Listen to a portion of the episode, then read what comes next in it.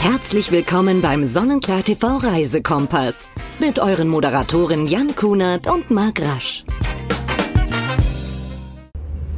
Der Reisekompass von Sonnenklar TV. Schön, dass ihr wieder mit dabei seid zu einer neuen Ausgabe. Heute treffe ich mich mit diesem jungen Mann. Das kann auch jedem mal passieren. Da muss man locker reagieren. Nur nicht die Nerven verlieren. Da braucht man nicht gleich explodieren. Mitch Keller, ich freue mich sehr. Hallo, lieber Jan. Und es passt ja auch thematisch super. Wir sind ja gerade auf großer Reise, können wir ja unseren Leuten erzählen. Wir Ja. liegen gerade mit der Costa Firenze im Hafen von Neapel. Vielleicht so zum Einstieg für dich. Was macht für dich so eine Kreuzfahrt so besonders?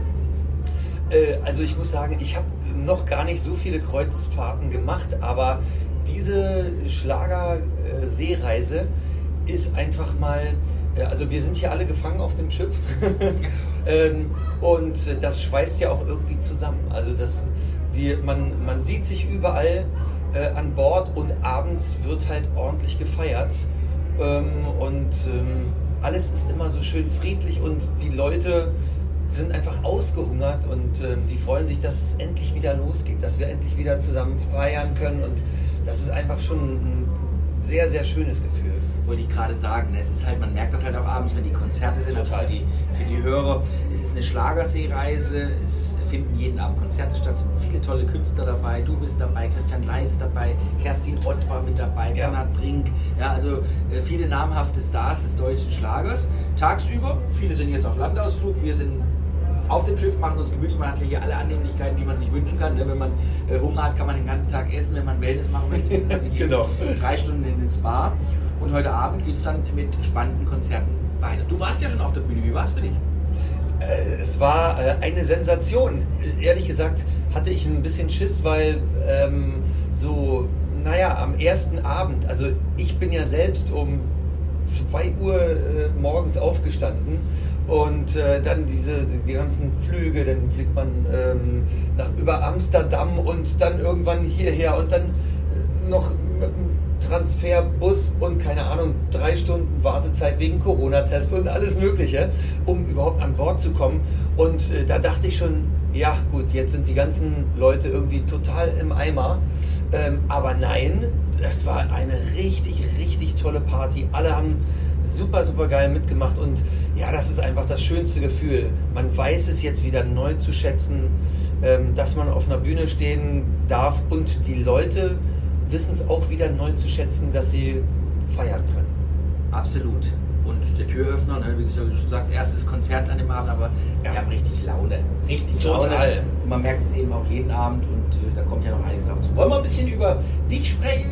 Wollen wir erstmal noch ein bisschen beim Thema Reisen bleiben? Wenn du mit deiner Familie unterwegs bist, wo macht ihr gerne Urlaub? Also es hat sich in den letzten Jahren so ein bisschen rauskristallisiert. Wir fahren in den Sommerferien gerne ähm, nach Kroatien. Und ähm, irgendwie ist es ganz schön, weil du, ja, man, man fährt mit dem Auto hin. Wir nehmen uns meistens mit Freunden ähm, eine Finca. Und ähm, man ist immer so, also ich will nicht sagen, man ist für sich, aber man kann halt so ganz locker flockig äh, sozusagen die Kinder am Pool lassen oder sowas und ähm, hat immer eine Menge Spaß und man sieht sich halt viele, viele tolle Städte an. Ich habe erstmal gemerkt, wie toll Kroatien ist. Es ist ja der absolute Wahnsinn. Nicht nur jetzt so vom Wasser, ähm, äh, sondern alles. Also auch die Menschen. Seid ihr Menschen oder seid ihr viel unterwegs? Guckt ihr euch auch was an? Oder Ja, seid ihr eher die, jeden der Fall. sagt, Mensch, wir haben unsere Finger, wir sitzen dort, wir machen uns das schön oder Nee, also wir sind schon ähm, eine Familie. Wir wollen immer so ein bisschen was sehen und ähm, auch die Freunde, mit denen wir da hinfahren, die haben dann einen großen Hund. Das heißt, da musst du sowieso schon morgens, abends äh, und mittags irgendwie raus, ähm, um überhaupt auch so die Gegend so ein bisschen zu erkunden. Und ähm, ja, wir gehen joggen und machen alles Mögliche. Also das ist, äh, aber also wir feiern auch äh, ganz gut. Also es ist eine sehr, sehr sch äh, schöne Abwechslung, ähm, wie so ein Winterurlaub, wo man Sport macht, aber auch feiert. Schöne mag Kombination. das eben in Kroatien, wie du schon sagst, eines für mich auch eines der schönsten Länder Ja. in Europa und mittlerweile wirklich so ein absolutes Trendreiseziel. ne? Wenn das früher mal ein Geheimtipp war, ist das mittlerweile äh, wirklich absoluter Kult. Wollen wir Ja, ein bisschen. stimmt. Du, du fährst ja auch so viel rum, du bist Ja. ja, eigentlich auch immer unterwegs, ne? Ja. Also, Aber soll ich dir was verraten? Ich war noch nie in Kroatien. wirklich? Tatsächlich war ich noch nie in Kroatien. Hab's immer mal schon auf der Liste gehabt, aber wird sicherlich die nächsten äh, Jahre auch passieren. Jetzt, Ja. wo wir wieder reisen dürfen, gucken wir uns auch wieder einiges an. Ja. Lass uns ein bisschen über die Musik sprechen. Vielleicht auch zu den, zu den Anfängen deiner Karriere. Was ich immer so spannend finde, du warst ja, oder hast ja auch, du spielst auch heute noch, ne, als, äh, bist bei der Band von Matthias Reim mit dabei. Jetzt nicht mehr, aber ich Okay. war halt sieben Jahre dabei und jetzt, also äh, schon vor Corona, ähm, gab es da eine Umstellung und ähm, dann habe ich da sozusagen in Anführungsstrichelchen nicht mehr reingepasst. Ja. ja, und das ist auch vollkommen in Ordnung. Ich habe zu Matze immer gesagt, ähm, ich bin so lange dabei, wie du mich brauchst. Wenn ich denn aber nicht mehr dabei bin, dann äh, komme ich auch nicht mehr wieder. Also äh, so, wir sind äh, freundschaftlich total verbunden, wir quatschen ähm, äh, ab und zu mal, Ja. ähm, aber jetzt so ähm, mit ihm als Chorsänger auf der Bühne zu stehen, ähm, das werde ich jetzt dann halt nicht mehr tun. Also Was ja, wann, wann war für dich der Punkt, dass du gesagt hast, jetzt will ich auch aus dem, aus dem als Chorsänger in Anführungsstrichen raus und möchte solo selbst mich verwirklichen? Wann kam für dich der Startschuss? Also, das war eher so ein, so ein Zufall, würde ich mal sagen. Also ich meine, wenn ich jetzt so ganz groß aushole, ich habe ja angefangen als Luca, äh, damals 1996 in der direkt ZDF-Hitparade, da war ich ja viermal. Und ähm, aus welchen Gründen auch immer habe ich dann ein, zwei Singles mal Englisch gesungen und da habe gemerkt, das ist ja überhaupt gar nicht meine Welt. Diese Popmusik, also ich höre sie sehr gerne und ich kann auch sehr gut Englisch, aber dieses ganze Drumherum, da war mir die Schlagerfamilie irgendwie doch lieber. Und ähm, dann habe ich viele, viele Jahre ja nur Chöre gemacht, ähm, also alles für Christina Bach seit 96 und für Brunner und Brunner und Paldauer, ach keine Ahnung, das, das sind ja ähm, zig Künstler, sage ich jetzt mal. Und ähm, hatte mir immer selbst immer mehr ein Studio aufgebaut, ähm, so zu Hause. Und da habe ich dann irgendwann halt diese ganzen Chorsachen immer halt selbst gemacht und musste nicht mehr in andere Studios gehen. Ähm, ja, und äh, dann kam ich so zu DSDS, äh, Popstars, The Voice, da habe ich die ganzen Backings gemacht Mhm. und war auch so ein bisschen als Vocal Producer ähm, tätig.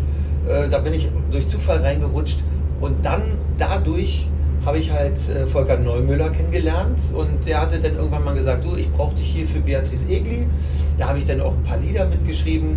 Dann war ich der Vocal Producer, habe mit ihr ein Album aufgenommen und danach hatte er zu mir gesagt, du Mitch, ähm, ich würde gerne mit dir was machen. Ich habe dir ein Team zusammengestellt und er hat einfach von alleine Leute genommen, die ich schon seit zig Jahren kenne und ähm, das ist jetzt halt mein Team. Nur die wären halt nicht auf die Idee gekommen, es von alleine zu machen. Aber Volker Neumüller ist ja auch ein großer Name. Absolut. Und wenn der das in die Hand nimmt, da waren die natürlich dann total dabei. Und auch ich war überrascht und dachte mir, wow, äh, eigentlich habe ich immer darauf gewartet, weil ich wollte schon ganz gerne wieder so zurück auf die Bühne, aber von alleine hätte ich das jetzt so nicht gemacht.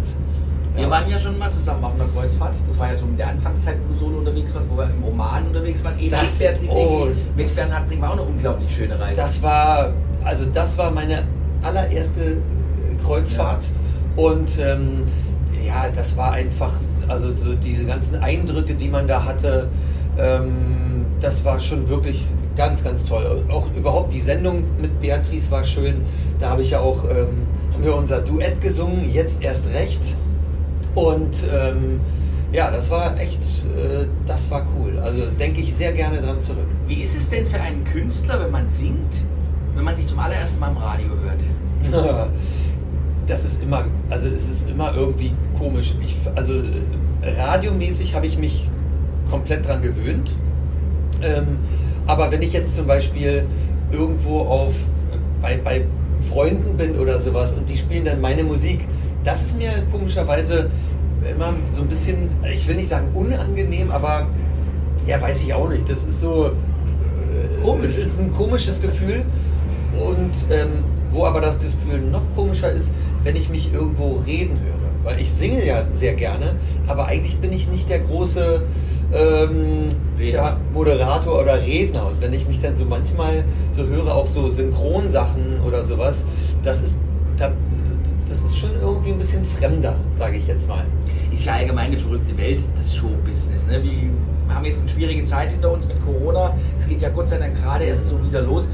Warst du auch in der Zeit sehr äh, produktiv? Viele haben gesagt, Mensch, ich habe viel ausprobiert in den, in den Monaten, wo jetzt eigentlich die Welt stillstand. Wie war das bei dir?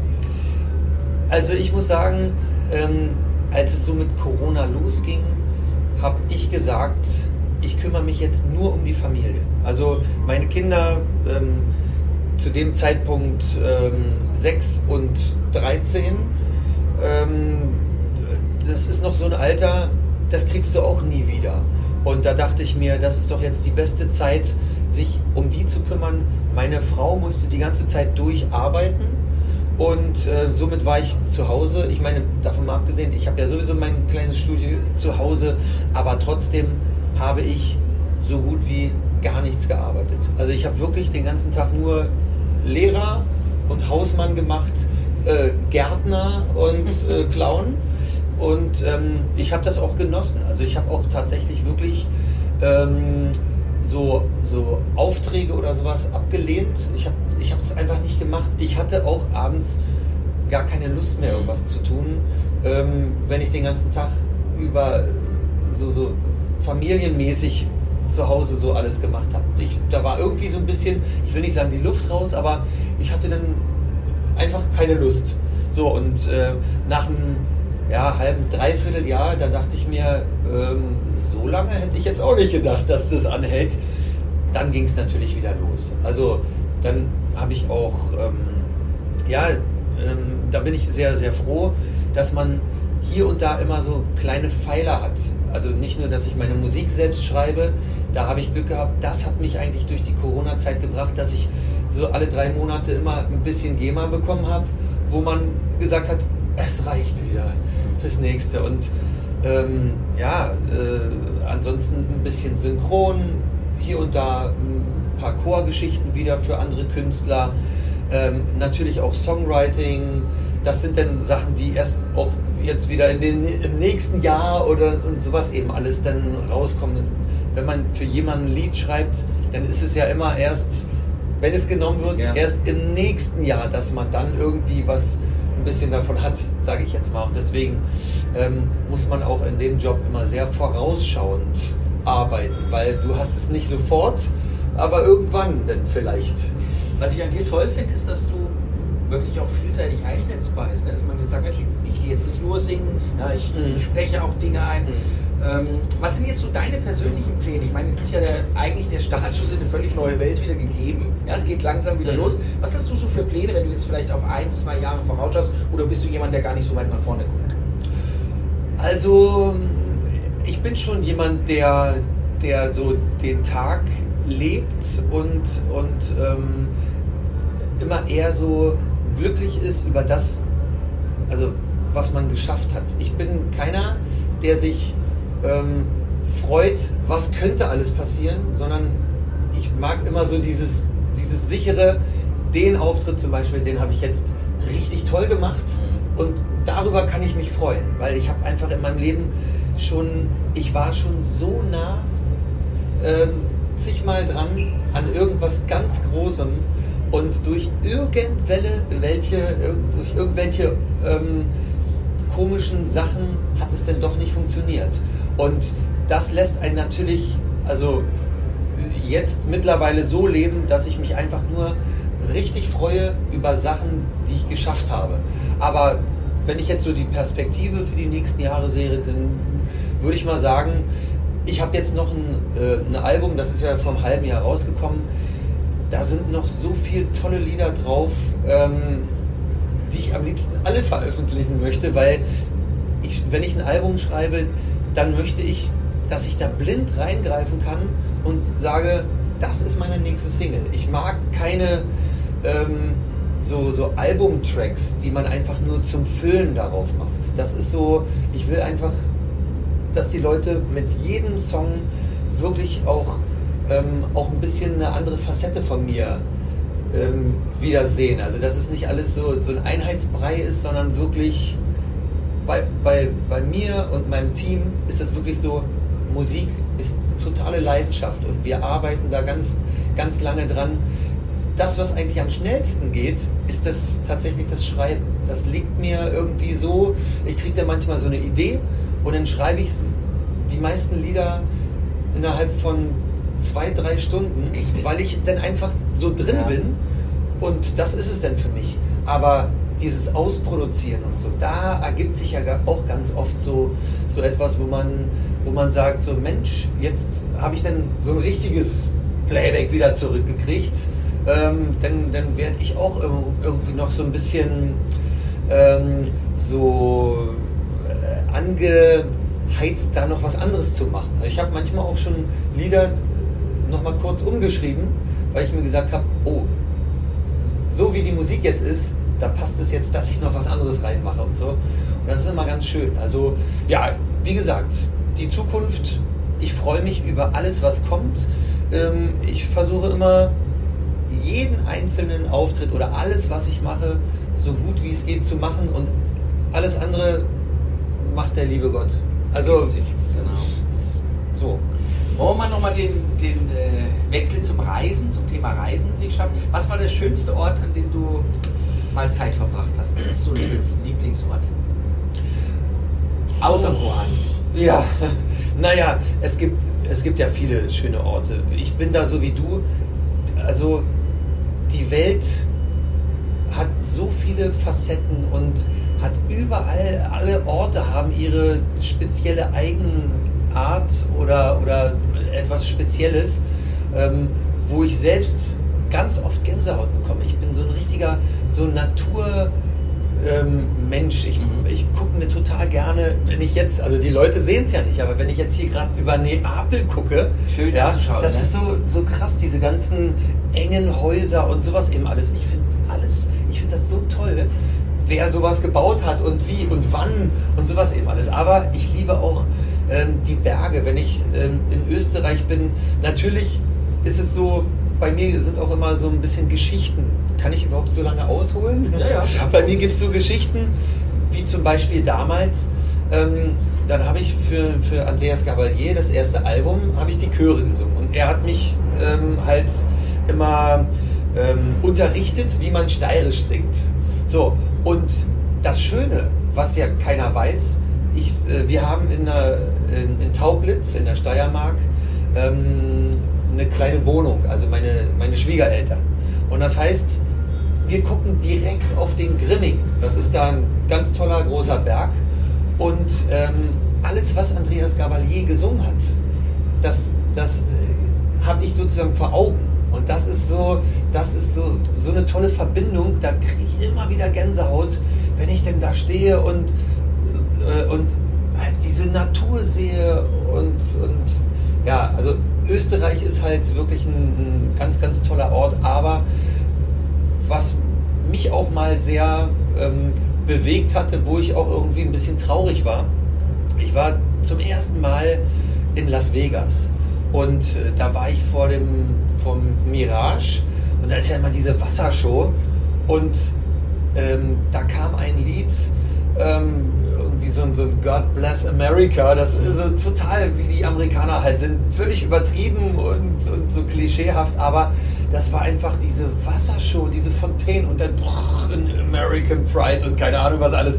Das war so wow und ich habe Gänsehaut ge gehabt, aber ich habe auch ein, ein kleines Tränchen verweint, weil ich war da alleine und ich hatte niemanden, mit dem ich das teilen konnte. Und ich finde, nichts ist schlimmer auf der Welt, wenn man etwas erlebt, was man nur selbst erlebt. Wenn man, also wertvoll sind eigentlich die Momente immer nur, wenn man sie mit jemandem teilen kann. Finde ich auch. Gibt es irgendeinen Ort, wo du sagst, da möchte ich unbedingt mal hin? Ich habe ja zum Beispiel so für mich mal gesagt, ich möchte unbedingt mal nach Brasilien, was mich reizt, Südamerika mir anzuschauen. Gibt es irgendeinen Ort, wo du sagst, den muss ich unbedingt noch sehen? Ich meine, du hast noch ein bisschen Zeit natürlich, dir auch noch einiges anzugucken, das wollte ich damit jetzt nicht sagen. Also, ähm, ja, ich würde mal sagen, ähm, sowas wie so Südamerika oder sowas, da war ich noch nicht. Mhm. Aber auch ähm, so ein bisschen so, so Asien oder sowas, so die chinesische Mauer, äh, das würde ich bestimmt auch äh, toll finden. Ansonsten im nächsten Jahr mache ich eine Motorradtour mit meinem Schwiegervater Cool. ähm, nach ähm, Finnland. Also einmal so durch Finnland, so neun Tage.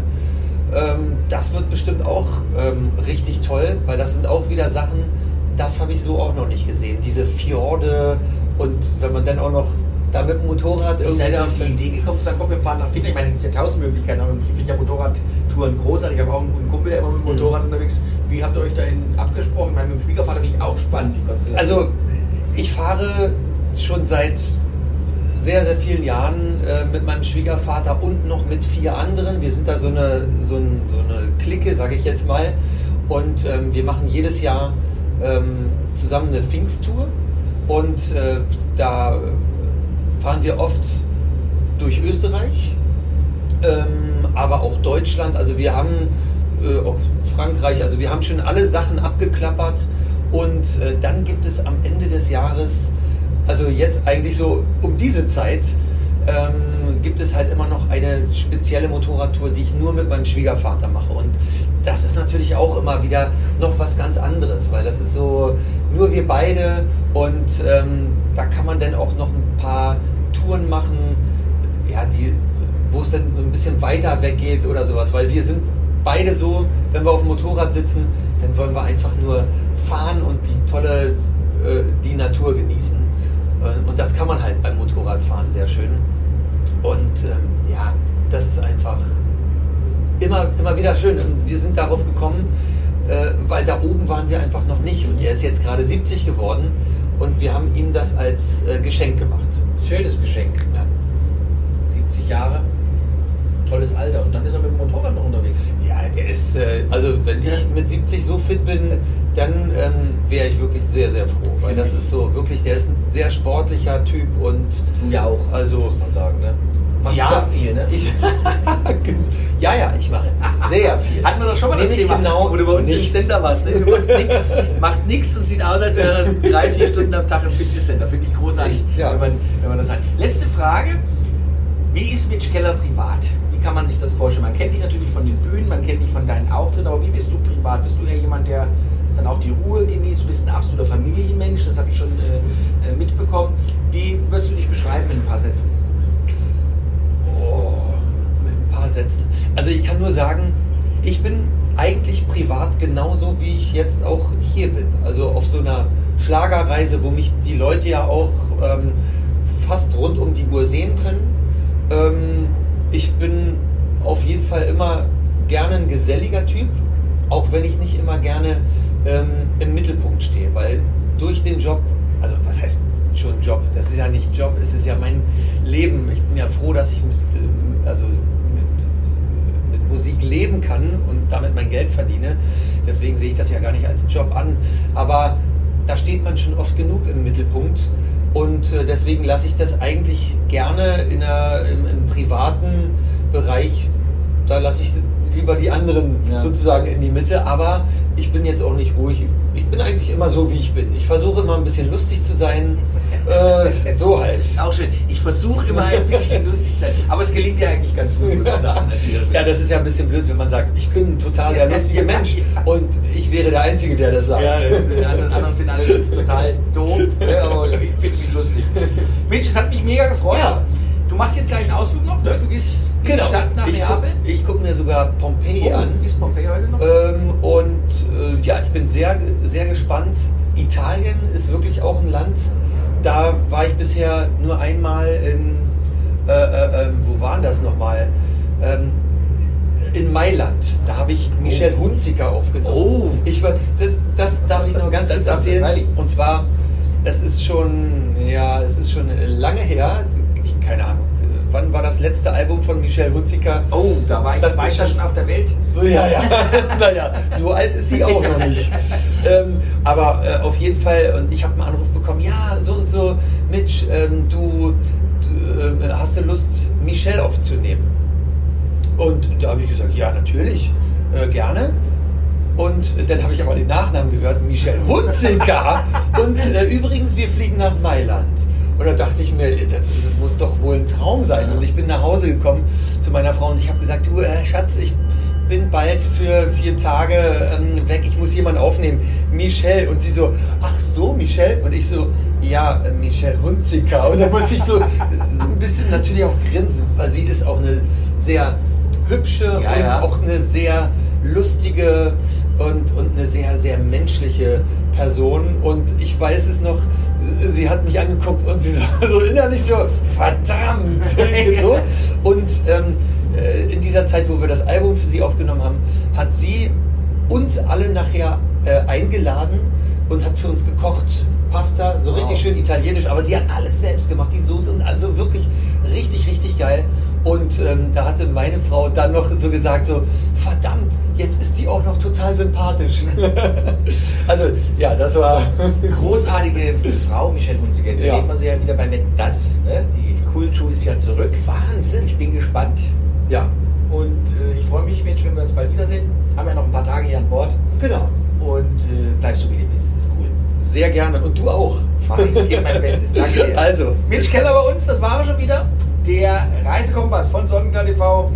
Und äh, ja, in zwei Wochen gibt es die nächste Ausgabe. Ich freue mich drauf und bis dahin bleibt schön gesund und reisefreudig. Macht's gut. Arrivederci.